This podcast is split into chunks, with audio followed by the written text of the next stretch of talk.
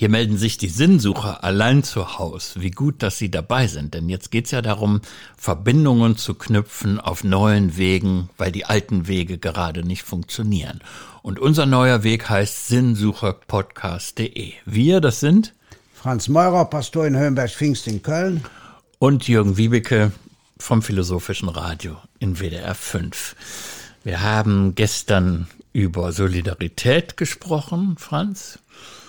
Ähm, und du hast dann angekündigt, dass du über ein Buch sprechen wolltest. Ähm, ja, und ich sehe dich schon so konzentriert. Was ja, ist denn los? Was ist denn los? Ich finde dieses Buch auch interessant, ähnlich interessant wie das von Heinz Bude, ist zwar sehr umstritten äh, in der Presse. Die einen sagen, ist Quatsch, die anderen sagen, ist gut.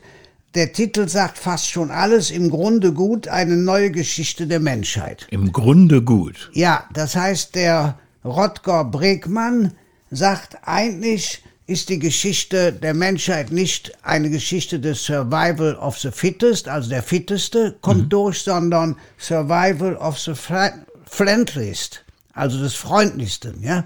Mein Englisch ist ja nicht besonders, also Survival of the Friendliest, der freundlichste, der ja den anderen am meisten zugewandte, der kommt eigentlich im Leben voran. Er bringt dazu natürlich viele Beispiele. Er sagt zum Beispiel, dass Kinder, haben wir schon gehört bei Michel Tomasello, aus sich raus gut sind. Er sagt, dass zum Beispiel in New Orleans, ja, als es zerstört worden ist, die Leute zusammengehalten haben wie Jeck. Die Armee, die kam, hat eigentlich keinen Effekt gebracht. Die haben alles durcheinander gebracht. Er sagt zum Beispiel, dass die Luftangriffe im Zweiten Weltkrieg, ja, die sollten dazu führen, dass die Zivilbevölkerung in Panik verfällt. Nein, im Gegenteil, die Leute haben zusammengehalten. Er bringt als Holländer natürlich das holländische Beispiel Bürzorg, also Sorge um den Nachbarn, also Krankenpflege vor Ort, ja, die selbst organisiert ist, wo die Leute, die Teams selbst entscheiden, was sie machen. Und er tritt der These gegenüber, dass immer dann, wenn Panik ausbricht, wenn Katastrophen da sind oder wie jetzt in der Corona-Krise, die dünne Schicht der Zivilisation aufreißt und der Mensch mit Thomas Hobbes als Bestie tätig wird.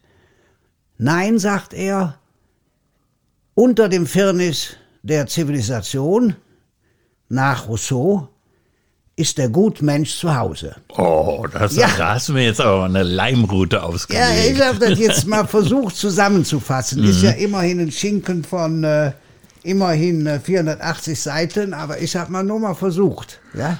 Ja, aber das ist ja, also da könnte ich jetzt äh, an mehreren Enden ziehen, um darauf zu antworten. Ja. Thomas Hobbes hast du genannt, Rousseau hast du genannt. Ja. Das sind ja eigentlich die beiden, die man auch heute mh, hm, teilweise noch in der Schule lernt, ja. wenn man über so grundsätzliche politische Theorien in der Philosophie etwas wissen ja, will. Ja, ganz genau. Thomas Hobbes, der berühmte Satz, ne, der Mensch ist äh, dem Menschen ein Wolf ja. Also der davon überzeugt war, wenn wir nicht das hinkriegen, dass wir sozusagen die Waffen abgeben und alle Macht an den Staat delegieren, ja, dann Leviathan. Genau, dann existiert der permanente Bürgerkrieg. Ja, Homo homini lupus, der Mensch ist dem Menschen ein Wolf. Richtig. Der eine frisst den anderen. Mhm. Ja, und solche Situationen, die hat es natürlich historisch auch oft gegeben. Wolfszeiten. Es gibt ein berühmtes Buch, was Wolfszeit heißt. Ja. Das ist dann allerdings die Zeit nach dem Zusammenbruch des äh, Hitlerfaschismus in Deutschland. Also Situationen, wo, wo sich jeder erstmal der Nächste ist und, und keinen Anteil nimmt am Schicksal von anderen. Und Rousseau behauptet einfach mal frech das Gegenteil, ja. dass der Mensch am Anfang gut war. Und dann erst ging die Misere los. Ja. Aber weißt du, wodurch die Misere losging? Also sozusagen, weißt du, was der, was für dich der Sündenfall ist von Adam und Eva? Das ist bei Rousseau, ne? Wahrscheinlich das Privateigentum. Genau. Ja, klar. In dem Moment, wo der erste Mensch einen Zaun gezogen hat und gesagt hat, das ist meins, da ging der ganze Schlamassel los. Und es ist ja wirklich, das, das ist ja eine Fiktion, ne? Also das ist ja kein historisches Dokument. Nein, nein. Auch Rousseau wusste nicht, wo und wann ist das passiert, aber dass er sich das ausdenkt, ja, da gibt es so einen ersten Menschen, der zieht einen Zaun und sagt dann den anderen, das gehört jetzt meins. Ich meine, das Irre daran ist, dass die anderen das irgendwie akzeptiert haben müssen. Ja, akzeptiert haben müssen, hat natürlich auch viel für sich. Ich bin ja der Erste, der also auch für Privateigentum ist. Ja, ich bin auch der allererste, der dafür ist, da man, wenn man fleißig ist, wenn man loyal ist, wenn man sich anstrengt, auch zum kleinen Eigentum kommt. Das heißt, einem ein winziges Stückchen der Welt gehört. Mhm. Ja, weil das eben, ja, die Person des Einzelnen entwickelt. Aber ich finde eben an dem Buch spannend, du bist ja auch zum Glück direkt darauf angesprungen, dass hier die alten Dinge nochmal, ja, auch lesbar durchaus sortiert werden. Man muss dem nicht in allem zustimmen, ja, aber es geht ihm um eine solidarische Existenz, ja, und er sagt, die ist von Anfang an in den Menschen grundgelegt. Und das glaubst du? Ich ja, ich bin ja so drauf. Ja, du bist so drauf. Das ist ja, äh, und das, das, äh, das liebe ich ja auch an dir, ja.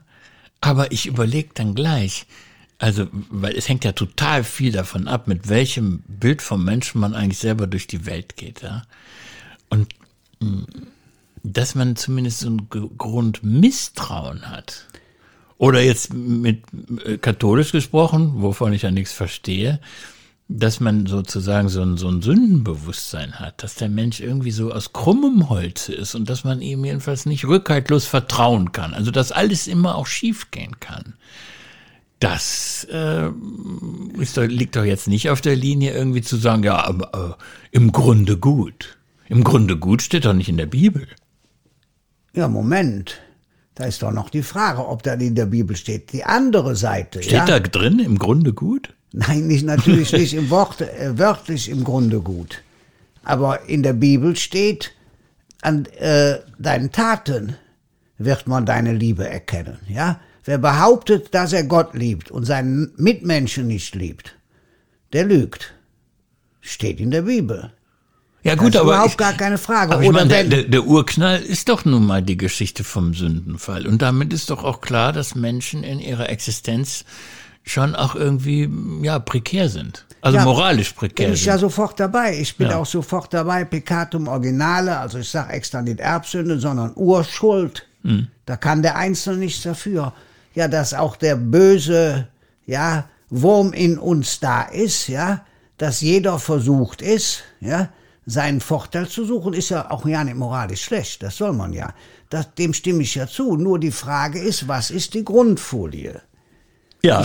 Ja, da ist, weiß die Grundfolie. Und da halte ich es zum Beispiel mit Seneca, um mal jetzt nicht die Bibel zu zitieren. Die Seneca sagt, Homo sacer miser.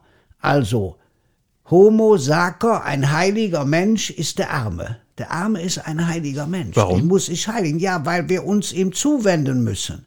Wer arm dran ist, verdient Zuwendung und heilig extra, weil Gott das will, um mal klar zu sagen. Das heißt, natürlich pendelt das Denken hin und her. Natürlich ist die Frage, was auf Dauer was bringt. Nur meine Meinung ist, fast alles in unserem Leben basiert auf Vertrauen. Egal ob Geld, haben wir schon drüber gesprochen. Ja, egal ob die Frage, ob ich mich jetzt einem Taxifahrerin anvertraue, ist eine Frage des Vertrauens, ja. Es ist eine Frage des Vertrauens, wenn du deine Kinder in die Schule geschickt hast, du hättest sie auch selber unterrichten können. Nein, du vertraust, dass die Lehrerinnen und Lehrer ihr Bestes geben. Ne? Ja, ich zum, ja, Beispiel, am anderen eher nicht, aber gut. ja, aber ich zum Beispiel mache die besten Erfahrungen mit den Schulen hier. Der Chef unserer Gesamtschule, der sorgt sich schrecklich Ja, ja, klar. Nein, ich, ne, ich um will seine. Schülerinnen und Schüler. Nee, sag mir mal lieber, was war das gerade mit diesem Wurm? Was hast du gesagt? Was Ja, so ein für Wurm, der in einem drin ist, sagt man so. Die Kinder spüren so einen Wurm, der dann auch äh, ihnen sagt, nu, Der will das nimm Falsche. Mhm. doch mit und stiehl das doch ruhig und das sieht doch keiner.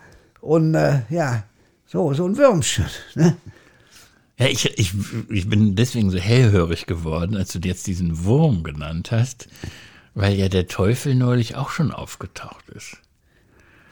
Ja, bei dem Wurm denke ich vielleicht, eine meiner Grundsätze ist ja, es lohnt sich wenig, das Böse zu bestrafen.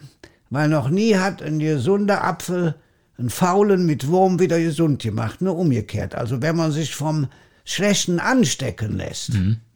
das ist, muss man aufpassen. Also so, so rum würde ich das mal sehen. Ja? Vielleicht kommt das auch daher, äh, ich erlebe ja hier, wenn Jugendliche keine Chance haben, die zum Beispiel wenig Intelligenz haben, der Herrgott hat wenig Hirn vom Himmel geschmissen, wird man hier sagen, ja. Wenn sie keine Lehrstelle kriegen, wenn sie vielleicht keinen Hauptschulabschluss haben, dann wird es gefährlich. Ja. Dann kommt man in schlechte Gesellschaft. Dann, dann, dann, dann, ja. Also ich denke, so von so praktischen Erfahrungen her. Hm.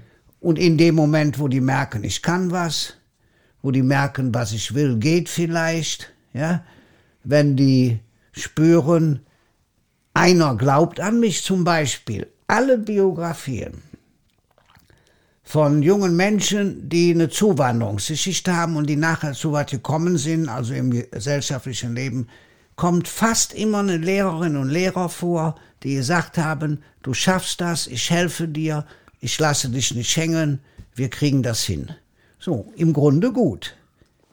Das ist ja sowieso etwas, was, was man gar nicht überschätzen kann, die Rolle von Ermutigung. Ja, natürlich. Also, dass einem jemand ja. den Rücken stärkt und so. Ja. Und wenn ich da auf, auf mich selber schaue, also würde ich im Nachhinein sagen, wie einfach das geht, ja, wie einfach man eben auch so ein, so ein, so ein Bildungsaufstieg hinkriegen kann, wenn man diesen Rückenwind hat. Wenn ja. es, wenn, wenn eine ganze Gesellschaft auch dieses Zutrauen hat, dass sowas möglich ist. Ja. Ich glaube, wir haben da im Moment eher zu wenig von. Ja, manchmal geht es im Trotz. Ich weiß von mir, ich war in der Unterprima, so hier ist das, also zwölfte Klasse im Krankenhaus, hatte so eine Lebergeschichte, die sie aber ausgewachsen hat. Und äh, danach sagte der Lateinlehrer zu mir, ich glaube, du schaffst das nicht. Und dann habe ich dem natürlich gezeigt, ja. Ja. Aber da muss man schon eine Grund, äh, ja, Selbstgewissheit haben. Wie nennt man sowas? Eine paradoxe wir, Intervention oder ganz irgendwie genau, sowas? das war eine ne? paradoxe Intervention. Vielleicht hm. hat er das ja so ja extra gemacht. Genau. Ich möchte aber unbedingt jetzt noch mal die äh, 550 Jahre zurückgehen. Darf ich das jetzt? Ja, wenn, wenn du sagst, wir haben das im Grunde gut, was dir am Herzen lag, also dieses Buch äh, von dem, das ist ein, ein Holländer, glaube ich, ne? Ja, ja, das haben hm. wir genug besprochen. Das haben wir genug besprochen. Dann Der wollen geht wir also quasi auf 480 Seiten durch die ganze Geschichte, bringt viele Beispiele, ein paar habe ich gebracht, ist umstritten, ja? Ja. Aber das kann man ja auch, die meisten, die uns zuhören, haben ja Internet, wahrscheinlich alle. Die können sich ja das mal angucken. Ich sag noch mal, wie der Mann also heißt. Aber der schön ins Mikrofon, sonst Rutger Bregmann. Ja. Im Grunde gut. So, und, so, jetzt, und jetzt haben wir was fürs Auge. Jedenfalls jetzt, ich habe was fürs ja, Auge. Ja, du hast was fürs Auge und die anderen haben es ja auf dem Bild. Nämlich hier ist ein wunderbares Gebäude, das steht in Burgund. Das nennt sich Hotel Dieu. Es ist ein Krankenhaus, das eröffnet wurde 1452. Das hat was mit Solidarität zu tun? Ganz viel mit Solidarität zu tun. Es war Krankenhaus bis 1971, ist jetzt Museum mhm. und hat damals eine Person gestiftet, nämlich, ich lese vor, ich, Nicolas Rodin, im Interesse meines Seelenheils. Danach strebend irdische Gaben gegen Gottes Gaben zu tauschen, gründe ich ein Hospital für die armen Kranken. Ach, siehst du Gottes. Mal, darüber haben wir aber mal gesprochen. Der Mann wollte ein Geschäft machen. Ja, irdische, irdische gegen himmlische Güter. Ja, natürlich. Das sollte uns doch suspekt sein. Ja, aber zu Ehre Gottes und seiner glorreichen Mutter. Mhm. Ja, natürlich. Ich bringe ja extra dieses Beispiel, um auch dem Eigennutz, den du so oft anführst, entgegenzukommen. Das heißt, der war davon überzeugt, wenn ich das mache, der war Kanzler von Burgund, dann komme ich in den Himmel. Mhm. Nur, existenziell wohlgemerkt. Damals hat man gemeint, man muss das so machen, sonst hat man keine Chance. Das heißt, er war reich und hat seinen ganzen Reichtum nicht nur für sich verprasst, sondern hat sich ja einen Schatz im Himmel gesucht, ja. Wie der reiche Kornbauer zu dem, der sagt, Seele, nun hast du Frieden für viele Jahre, iss und trink und lass es dir wohl sein im Evangelium. In der Nacht kommt Gott und sagt, du Jeck, noch heute wirst du sterben. So wird es jedem ergehen, der Schätze auf Erden sammelt, aber nicht Schätze für den Himmel. So. Und dieses Hospital war aber auf der Höhe der Zeit. Wenn du mal reinguckst, Die Betten, die da stehen, im großen Saal, die konnten von beiden Seiten, konnten, die Krankenschwestern waren hauptsächlich Frauen damals, an die Kranken ran. Was ich am genialsten finde, guck mal da in der Mitte. In der Mitte sind so komische Öffnungen im Boden. Darunter floss der Bach. Das heißt, alle Exkremente, alles, was die Kranken ausgeschwitzt haben, wurde da reingeschmissen, also eine Entsorgung. Ja, virologisch könnte man sagen, auf dem höchsten Stand der Zeit. Die haben damals sogar schon Gehirnoperationen gemacht, wenn man das mal besichtigt. Aber ich nicht Bogen. krank gewesen sein. Nein, nein, nein, ja, sonst hat's ja gar keine Chance. Mhm. Wenn man in dem Museum mal wäre, Bodenlicht, also in Burgund praktisch genau zwischen Paris und Marseille, ja, findet man sofort auf der Karte. Äh, damals war die beste Versorgung. Die Küchen, ja, also die Schwester, die da, was weiß ich, brät und macht, ja, Schwester Valveta, ja, die Vollfette, haben wir sie genannt bei der Besichtigung, darf man ja nicht, aber gut, ein bisschen Blödsinn muss auch sein. Daneben die Schwester, die irgendwie da nur die Kartoffel schält, die ist ganz dünn. Auf dem höchsten Niveau waren die da tätig. Und das muss man sich mal vorstellen. Diese Einrichtung hat tatsächlich über 500 Jahre die Kranken versorgt. Ein unglaubliches Vorbild aus Eigennutz, meinetwegen.